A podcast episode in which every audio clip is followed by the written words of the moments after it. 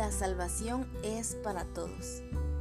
En el capítulo 11 de Hechos vemos que había algunos que pensaban que la salvación era solo para los judíos y no para los gentiles.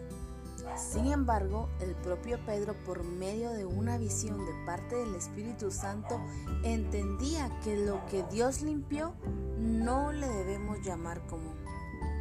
En aquella ocasión, el tema tabú de los gentiles acabó cuando Pedro dice, cuando comencé a hablar, el Espíritu Santo descendió sobre ellos, tal como lo hizo sobre nosotros al principio.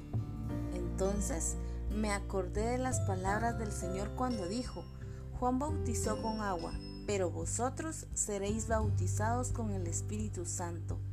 Por tanto, si Dios les dio a ellos el mismo don que también nos dio a nosotros después de creer en el Señor Jesucristo, ¿quién era yo para estorbar a Dios?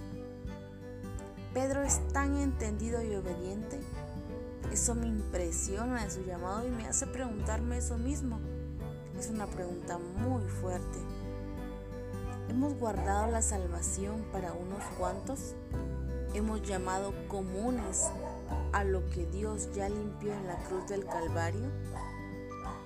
Recordemos que los apóstoles disputaban con Pedro, pues él había ido a presentar la salvación a los pueblos que no eran judíos, a los paganos, a los que tenían creencias religiosas diferentes.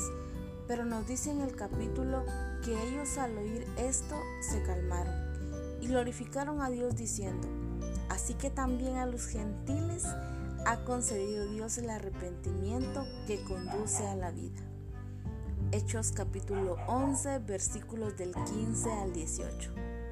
La salvación es para todos y nosotros debemos presentarla a todos.